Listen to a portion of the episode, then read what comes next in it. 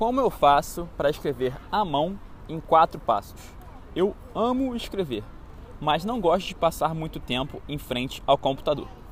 Me vejo feliz escrevendo durante horas ao longo de um dia, mas a ideia de permanecer durante um longo período em frente ao laptop me dá arrepios. E agora?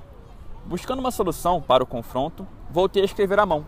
Não se engane, ainda passo horas durante minha jornada em frente à tela azul. Faz parte. Mais ou menos quando o assunto é escrever, está resolvido. Mas espera lá. Você está agora lendo esse texto online.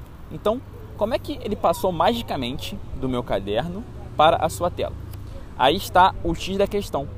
E, consequentemente, eu vou agora para você compartilhar o meu método de escrita à mão e, consequentemente, também depois como é que eu faço para digitalizar. Primeiro passo: compre um caderno que seja fácil de transportar. O meu, dos Minions, é do tamanho da minha mão.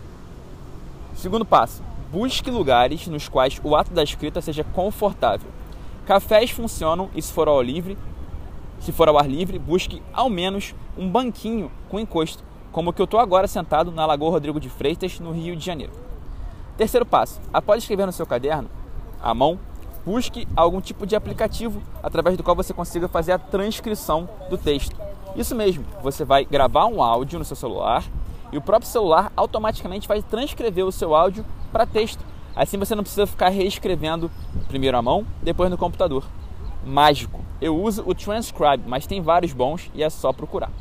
Por fim, depois que você escreveu à mão, gravou o áudio o seu celular transcreveu para você, você vai encaminhar esse conteúdo já digitalizado para a plataforma que você preferir, seja um Instagram, um blog, um livro ou qualquer outro.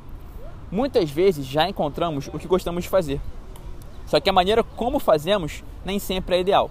Então se questione e encontre algo tão prazeroso quanto eu encontrei na escrita à mão e ao ar livre. Conte comigo no caminho. Hoje sempre, vivendo de propósito.